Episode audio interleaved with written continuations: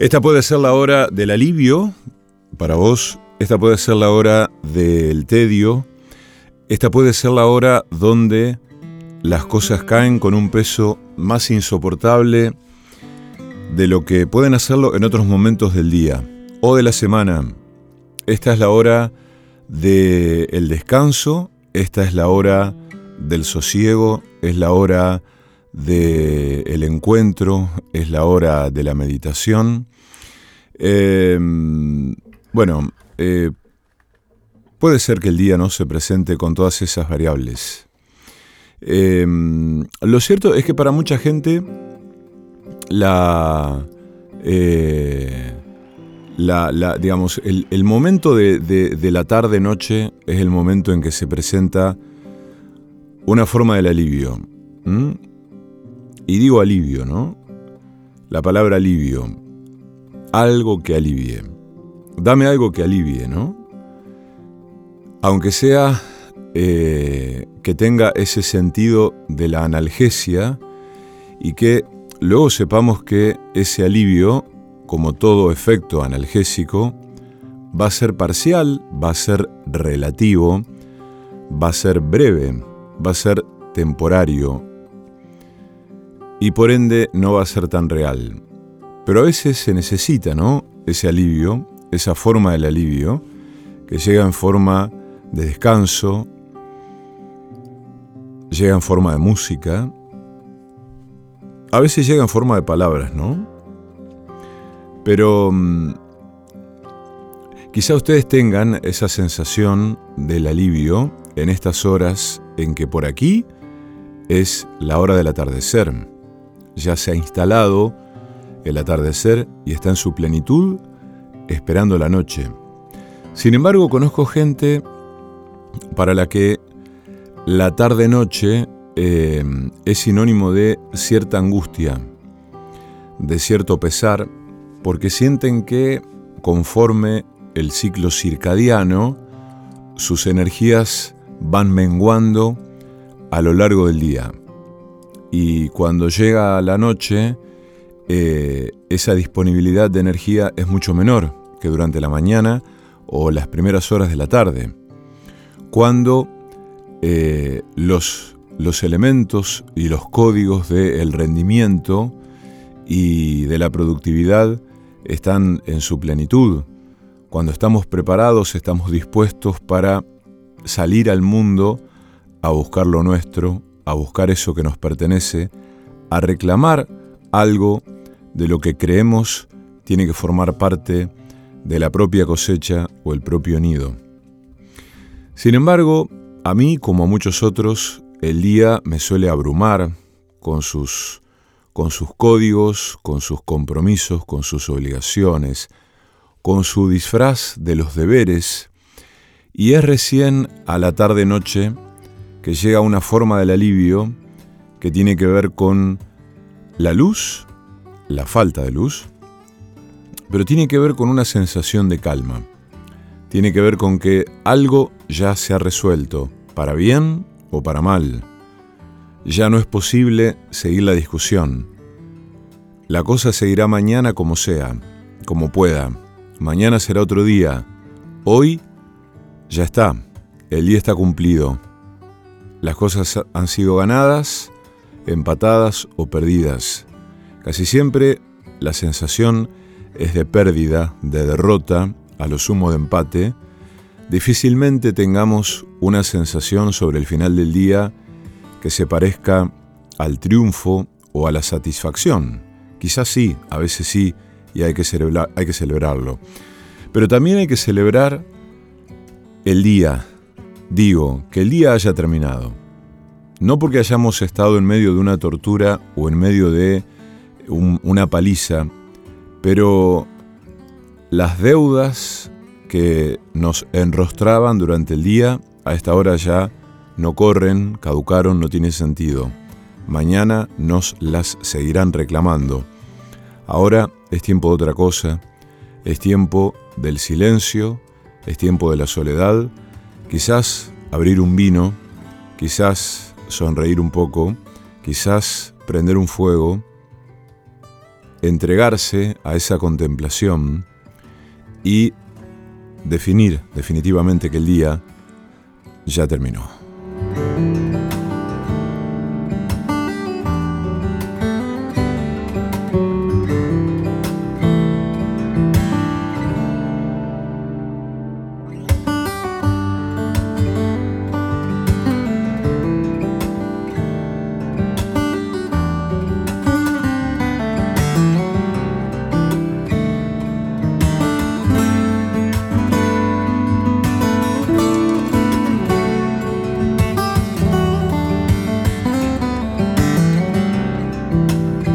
Hay un poema que quiero leerles en el comienzo de este programa que pertenece a Joan Margarit y se llama Al fondo de la noche.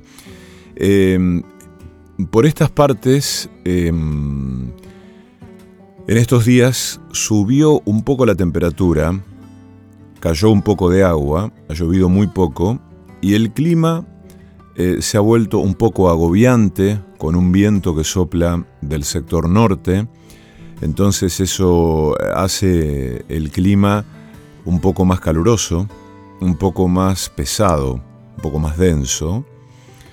Em, a mí que me gusta el frío, em, me gustan esos días apacibles de frío, donde naturalmente puedo guarecerme con la leña, con el fuego y con alguna comida.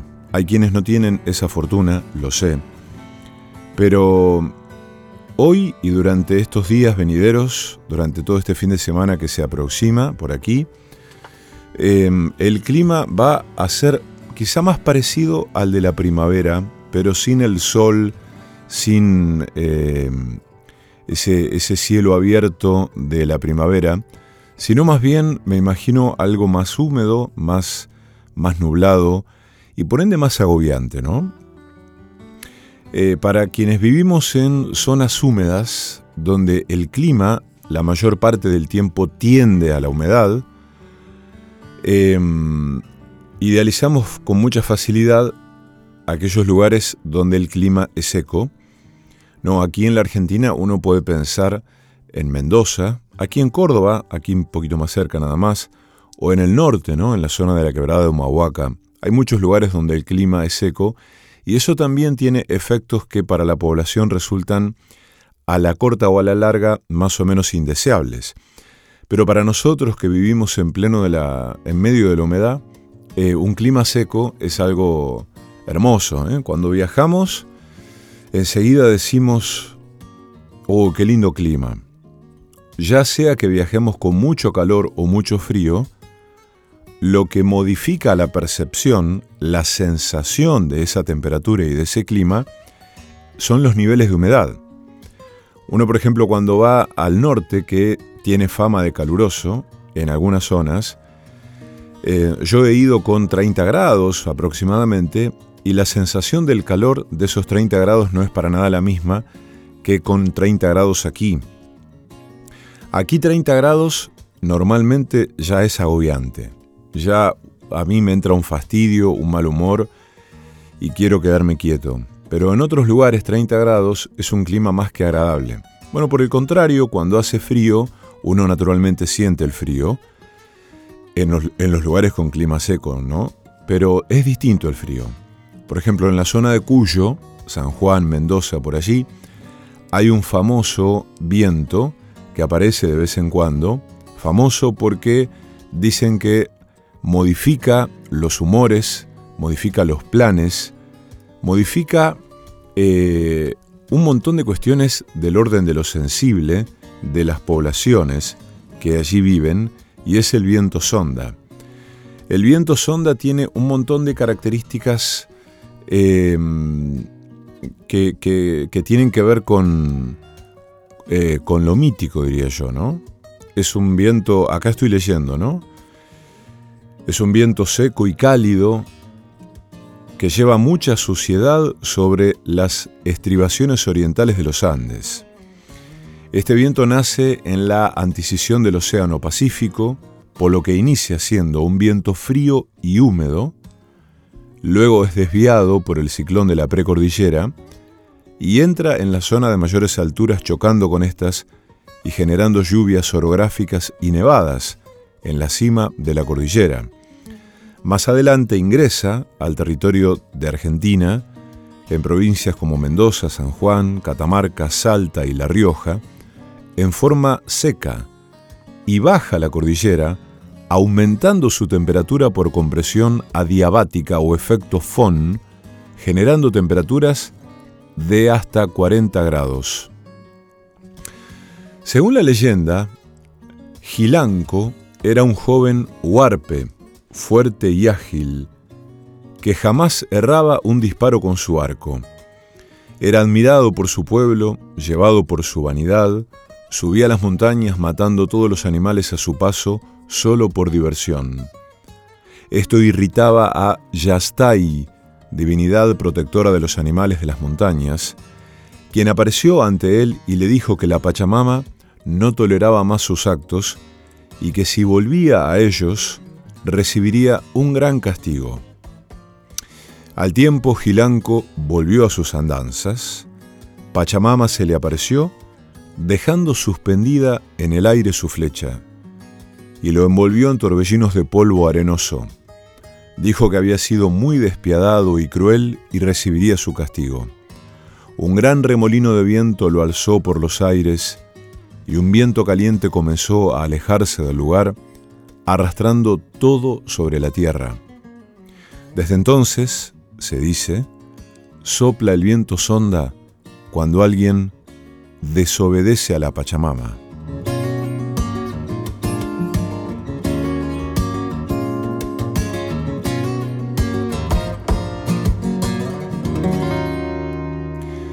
También eh, el viento sonda describe un viento norte cálido por el avance de una depresión hacia el poniente y precediendo el viento pampero. A este tipo de viento se lo suele llamar sondoro. Lo que supe en una ocasión en que empezó eh, a soplar el viento sonda, yo estaba mm, en la provincia de Mendoza, en un lugar muy cercano a la montaña, eh, supe que mm, efectivamente eh, los días en que se espera el viento sonda, eh, mucha gente no va a trabajar, los niños no van a la escuela, suspende muchos planes, como si fuese una especie de presagio de algo terrible que va a suceder de manera inminente. Bueno, de hecho es lo que sucede. No es terrible, pero modifica absolutamente los planes de mucha parte, de buena parte de la población. Eh, arrastra un montón de tierra, es un viento caliente y todo cambia. El humor, la sensación, las percepciones, los estados de ánimo de la gente. El viento sonda. Pero mm, con el clima seco eh, me parece que también hay, hay otros beneficios, ¿no? De hecho, todos, todos ustedes deben conocer casos de gente a la que le recomendaron mudarse hacia un clima seco por alguna cuestión de salud, ¿no? No, fulana eh, se tuvo que ir a vivir a Córdoba porque tenía asma. No, fulano se fue a vivir a Mendoza o a alguna zona por allí porque tenía problemas respiratorios. ¿Mm? Eh, es, bastante común, yo conozco historias así, de gente que eligió un, un destino distinto al que quizás el curso de la vida le había asignado por cuestiones de salud, por razones de salud, lo cual es, es notable, ¿no? Porque uno puede pensar, lo primero que a uno se le ocurre es, ¿para tanto habrá sido? Bueno, sí, quizás sí. Pero también Em, ahí interviene otra cosa, ¿no? Algo del orden de el deseo, la expectativa, quizás alguna cosa un poco forzosa, ¿no? De alguien que a lo mejor hubiese preferido quedarse a lidiar con esa, con esa dolencia en el sitio donde vivía, a mudarse a otro con promesas de mejoras. Em, les hablaba de este poema de Joan Margarit, porque mm, como empecé contándoles en, hace un ratito, eh, aquí ha, ha subido la temperatura un poco, con humedad, con un poco de lluvia, con un viento que viene del norte, y estamos por estos lados en medio de las, las denominadas vacaciones de invierno, ¿no? donde algunos lugares se pueblan de gente, están atestados de gente haciendo cola para un montón de cosas, donde, como en mi caso, eh, uno al tener eh, hijos chicos, ¿no? Como en mi caso tengo una, una niña de 10 años, em, tiene que pensar en planes que a esta altura ya medio se los arman solos, pero también uno tiene que propiciar ese motor del ocio, ese motor del tiempo libre, ese motor de lo que hay que hacer cuando no hay nada que hacer. Como no hay clases, no hay tareas, hay tiempo. Y muchas veces no se sabe qué hacer con ese tiempo. Lo cierto es que la mañana, las mañanas son un poco más amables, en el sentido de que, bueno, no hay que levantarse temprano. Eso ya es muchísimo y genera una especie, por lo menos, de alivio, ¿no? Eh, hay un poema que estoy buscando mientras estoy leyendo, mientras estoy escuchando esto, que tiene que ver con el alivio. Eh, no es un poema, en verdad, es una especie de... Eh, es una frase que encontré una vez sobre... a ver, déjenme, déjenme buscar. Déjenme buscar. No sé si lo, no sé si lo voy a encontrar, No sé si lo voy a encontrar. Em, decía que a una poeta le gustan los días fríos con sol y también cuando levanta vientito fresco en verano. Porque lo que en realidad le gusta es el alivio.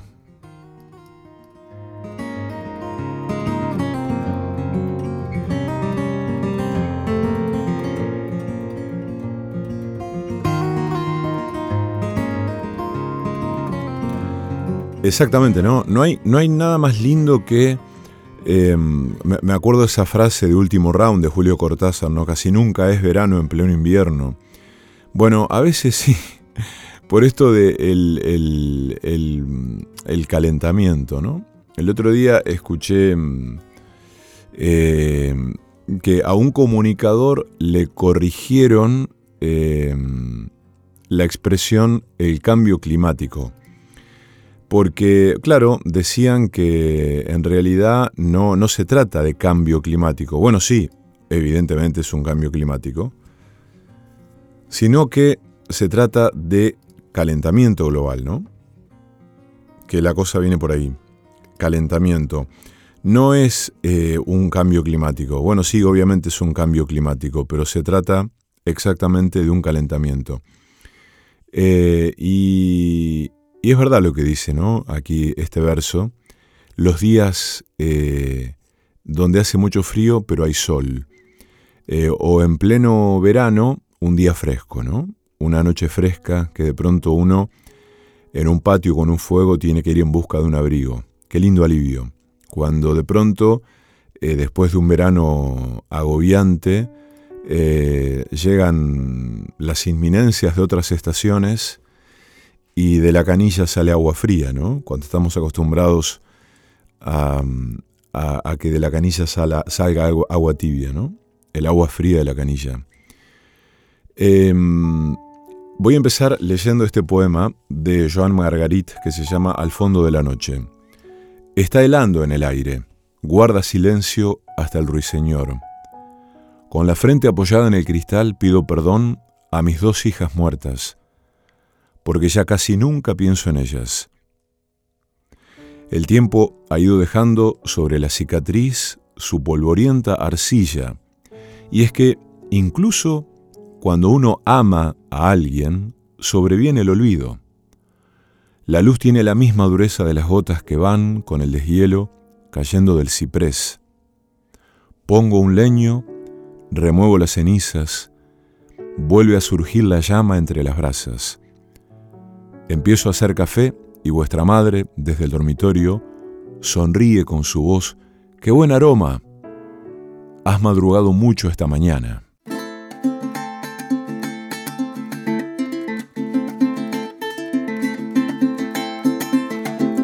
Noche me debe tanto por lo mucho que le di.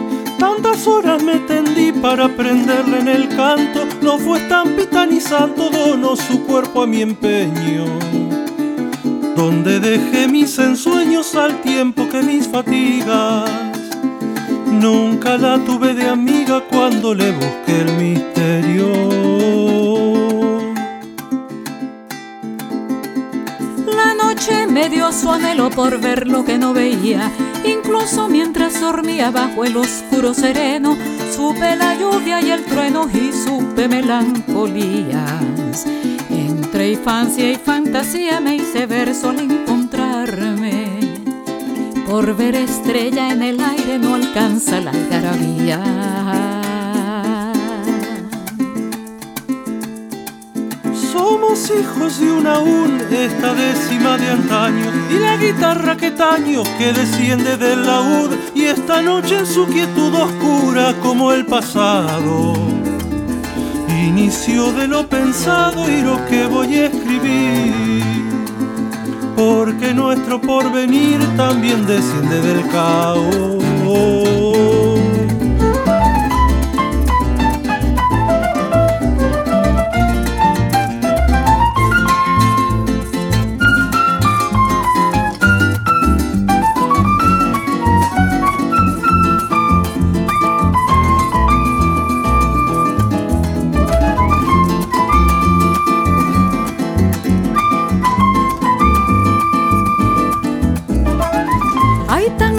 sin letra y países sin viromes, que aquello que fragua el hombre resulta su propia treta, el color que los poetas usan para pintar el mundo. Supone un revés profundo de las miserias que duelen. Los versos que nos sostienen hacen flor lo moribundo.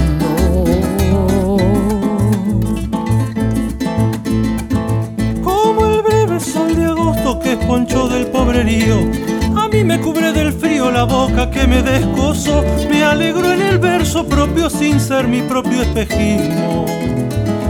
Hago canción los abismos, lo que me falta me guía. Si digo solo alegría, soy la mitad de mí mismo.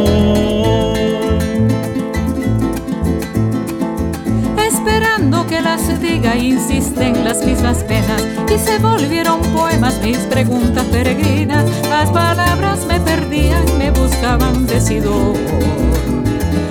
Hice mi tímida flor y la guardé en los cuadernos. Vengo a decir lo más tierno buscando el verso mejor.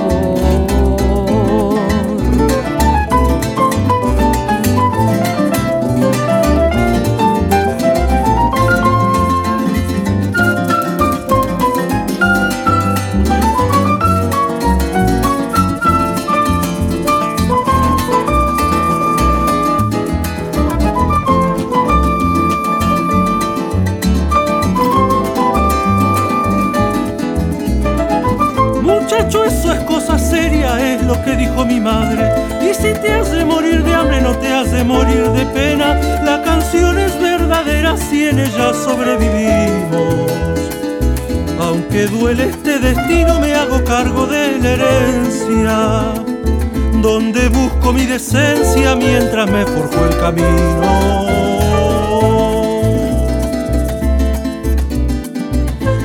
es la copia fiel del sentimiento más puro. Corazones tan oscuros no saben qué cosa ver. Yo entre tanto pude hacer de la noche las estrellas. He visto cosa más bella hacer vos el padecer. Si hasta el eco del ayer reescribo en mi propia huella. el poeta y la noche se alimentan uno al otro, porque nos quede a nosotros señales de su derroche. Yo aprendí entre los cantores a asombrarme en la poesía. Dichosa la pena mía que aunque no me alcance el gesto, me alegro con el intento de hacer de la noche el día.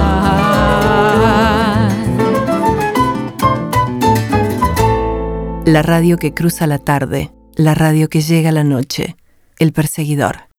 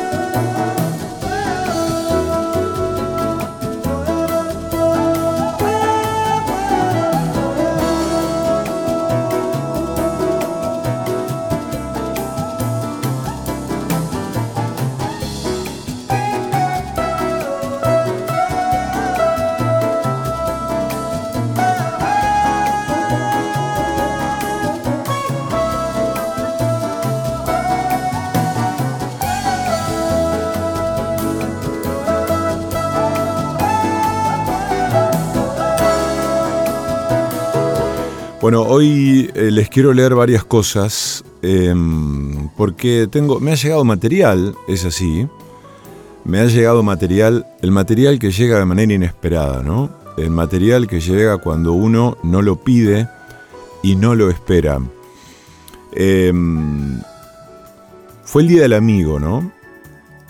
Em, entonces, eh, todo, cuando es el Día del Amigo, Aquí en Rosario todo se tiñe de la amistad, todo se tiñe de amistad, de mensajes em, eh, que, digamos, que saludan a, las amigas y los amigos, de vísperas de festejos y de encuentros, de bares y restaurantes que se llenan, de eh, el agobio por no haber reservado a tiempo una mesa para 20 personas, para 15, para 25, para 30 o para 8 en algún lugar y esperar una hora para que a uno le traigan algo para comer, ¿no? Eh, pero el asunto es reunirse, ¿no? Eh, siempre esa cosa festiva con que viven por aquí el Día del Amigo, ¿no? Y es es hermoso ese sentimiento, ¿no? Que duda cabe.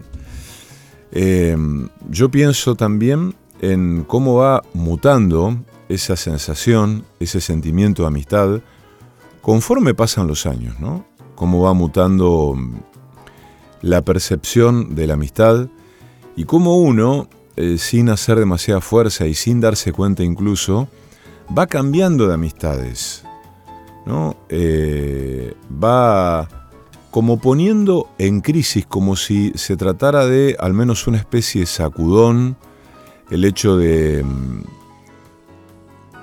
de poner un poco en tensión las amistades históricas, por así decirlo, ¿no? Porque no es fácil, al menos para mí, seguir hablando de la misma manera, del mismo modo, con las mismas personas durante muchos años. Entonces uno lo que hace en esos casos es eh, ir cosechando nuevas amistades y dejando otras atrás.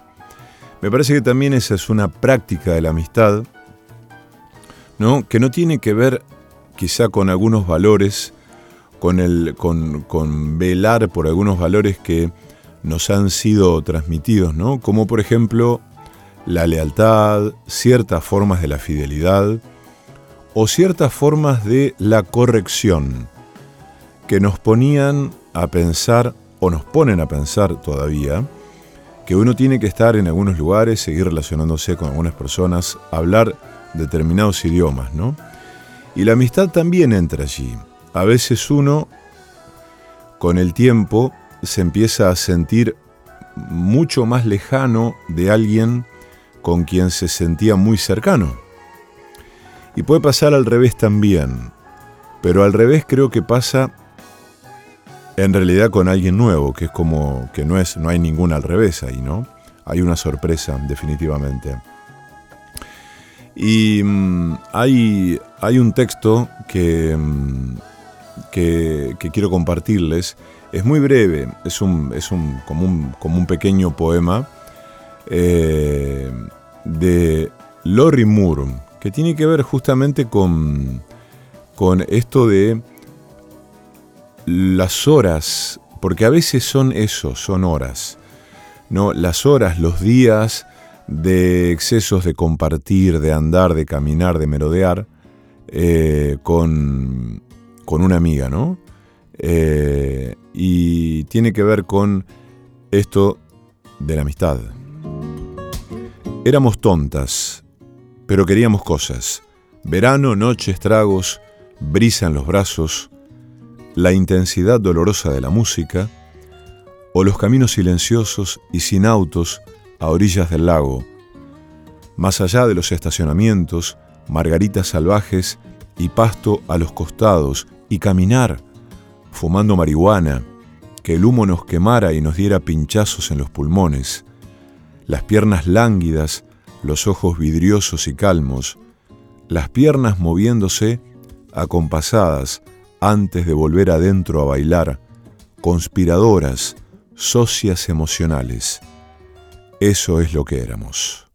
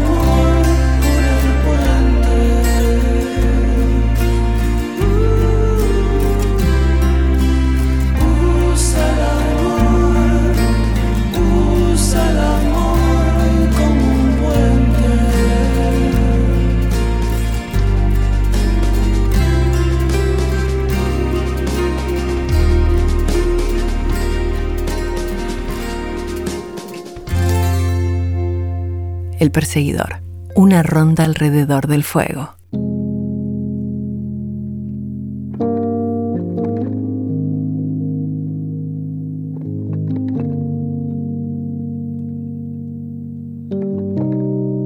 Es una mañana plateada, como otra cualquiera. Estoy sentada ante mi escritorio y suena el teléfono, o alguien llama a la puerta. Yo estoy enfrascada en la maquinaria de mis cavilaciones.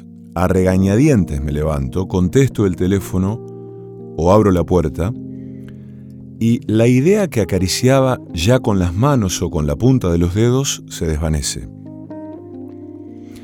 El trabajo creativo requiere soledad, requiere concentración sin interrupciones.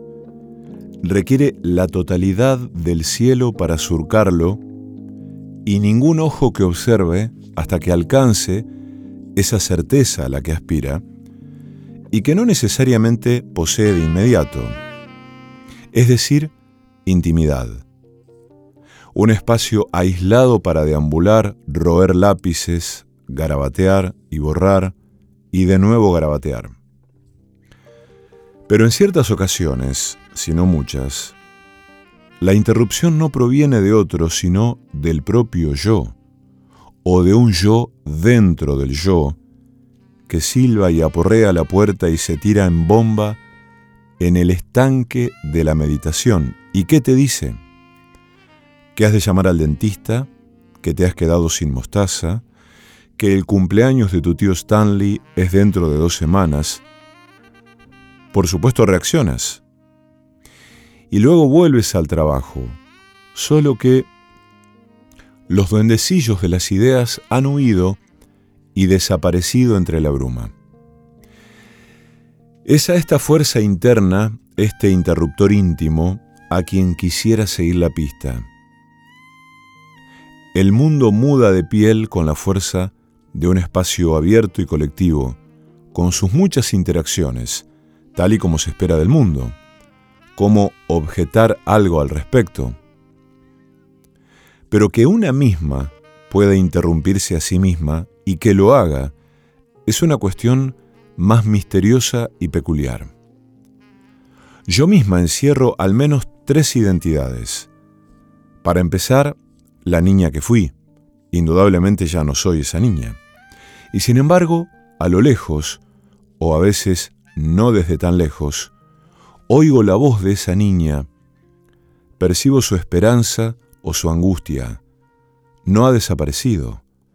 Vigorosa, egoísta, insinuante, su presencia surge del recuerdo o del vaporoso río de los sueños. No se ha ido ni por lo más remoto, me acompaña en este preciso instante, me acompaña en la tumba. Está también el yo obsequioso, social. Es la que sonríe y la conserje. Es la parte que da cuerda al reloj. La que se ocupa de los quehaceres cotidianos, la que recuerda las citas que hay que organizar y la que acude a ellas. Es esclava de mil y una obligaciones. Discurre por las horas del día como si el propio movimiento fuese la verdadera tarea. Apenas le interesa si en su devenir cosecha algún saber colateral o ninguno. Lo que este yo oye día y noche, lo que ama por encima de todas las melodías, es el incesante avance de las manecillas del reloj. Esas medidas estrictas y vivarachas y preñadas de certeza. El reloj calavera lunar de doce dígitos, inmaculado vientre de araña. Qué serenas se mueven sus agujas metálicas y qué diligentes. Doce horas y doce horas más y vuelta a empezar. Come, habla, duerme, cruza la calle, friega los platos, el tic-tac del reloj no se detiene. Sus perspectivas son tan amplias, tan normales. Ojo a esta palabra. Cada día doce recipientes con los que poner orden en una vida desordenada y en una mente aún más desordenada. Resuena el reloj del campanario y el rostro que llevamos en la muñeca zumba o reluce. El mundo está compasado consigo mismo, transcurre otro día, un día normal y corriente. Ojo también a esta palabra. Supongamos que has reservado un pasaje de avión y pretendes volar de Nueva York a San Francisco. ¿Qué le pides al piloto cuando subes a bordo y ocupas tu asiento junto a la ventanilla? Que no puedes abrir a través de la cual observas la vertiginosa altura a la que te elevas desde la segura y amable tierra. Con toda certeza, deseas que el piloto represente su yo normal y corriente. Deseas que acometa y lleve a cabo su obligación con sosegado deleite, ni más ni menos. No buscas nada sofisticado, nada novedoso. Le pides que haga sistemáticamente lo mejor que sabe hacer, pilotear un avión. Confías en que no sueñe despierto, confías en que sus pensamientos no tomen una deriva curiosa, quieres que sea un vuelo ordinario, no extraordinario. Lo mismo ocurre con el cirujano y con el conductor de ambulancias y con el capitán de barco, que trabajen como suelen hacerlo, con la confiada familiaridad que requiere cada tarea. Y nada más. Su normalidad encarna la garantía del mundo. Su normalidad mueve al mundo. También yo vivo en este mundo normal y corriente. En él nací. Sin duda la mayor parte de mi educación estuvo encaminada a que me sintiese cómoda en él. ¿Por qué fracasó esa empresa? Es otra historia. Esas cosas pasan y entonces, como en todo, el fracaso acaba actuando en beneficio del mundo. Pues el mundo necesita tanto soñadores como zapateros. Lo cierto es que no es tan sencillo. ¿Qué zapatero no se golpea de vez en cuando un dedo con el martillo por dejar, como solemos decir, vagar sus pensamientos? Y cuando el añejo cuerpo animal reclama atención, ¿qué soñador no tiene cada tanto que abandonar las ensoñaciones e ir corriendo al mercado antes que cierre si no quiere pasar hambre? Y esto también es cierto. En el ámbito del trabajo creativo, trabajo creativo de todo tipo, los artistas laboriosos del mundo entero no tratan de ayudar a que el mundo siga girando, sino a que avance, lo cual está en las antípodas del ordinario. En realidad, dicho trabajo no rebate lo ordinario, es sencillamente otra cosa. Su labor requiere otra perspectiva, otra serie de prioridades. No cabe duda de que dentro de cada uno de nosotros hay un yo que no es ni un niño ni un siervo de las horas. Es un tercer yo esporádico en algunos de nosotros, déspota en el caso de otros. Este yo siente desapego por lo ordinario, siente desapego por el tiempo, tiene hambre de eternidad. El trabajo intelectual, en ocasiones, el trabajo espiritual, con toda certeza, el trabajo artístico, siempre. Esas son las fuerzas que están bajo su influjo, fuerzas que deben trascender la esfera de las horas y la limitación de la costumbre. Tampoco puede disociarse el trabajo real de la vida misma, como los caballeros de la Edad Media. Poco puede hacer la persona con inclinaciones creativas más allá de prepararse en cuerpo y alma para la futura tarea, pues las aventuras que le esperan son inciertas. A decir verdad, el propio trabajo es la aventura, y ningún artista podría abordar este trabajo ni querría hacerlo con una energía y una concentración menos que extraordinarias. La clave del arte es lo extraordinario.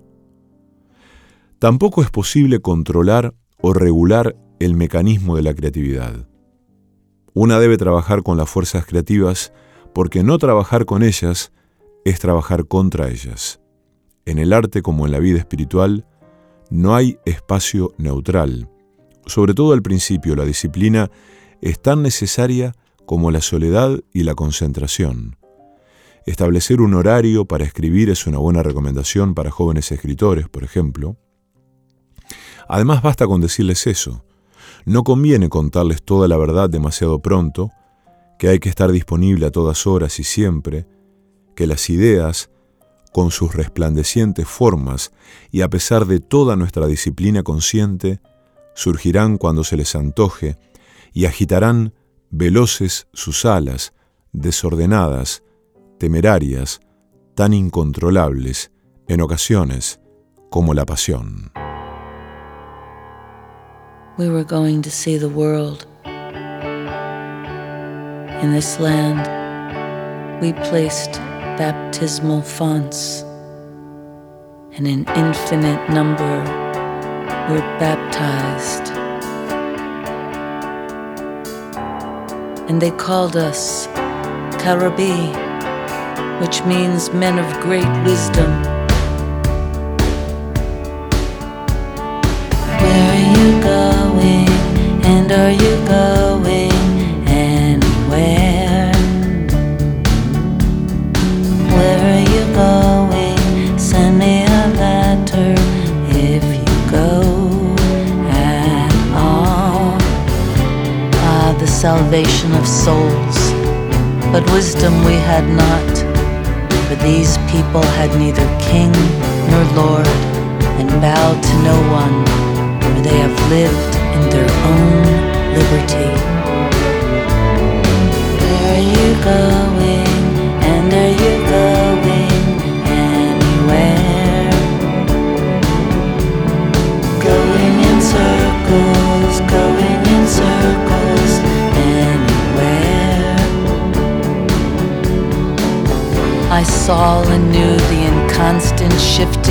Fortune, and now I write to you words that have not been written, words from the new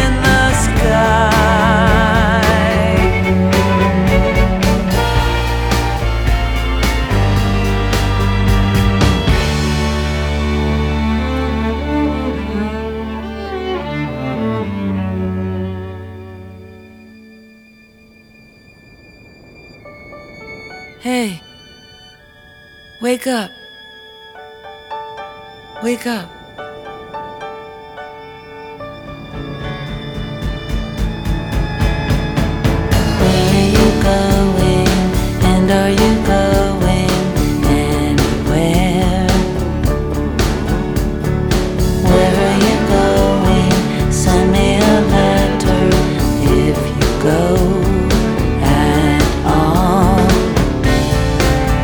And such a delight to watch them dance, free of sacrifice or romance free of all the things that we hold dear. Is that clear, Your Excellency?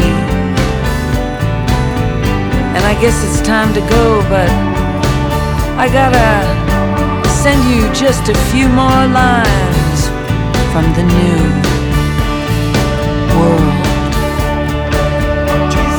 Tracing the circles, moving across my eyes. Lying on a ship and gazing at the western skies. Tracing lazy circles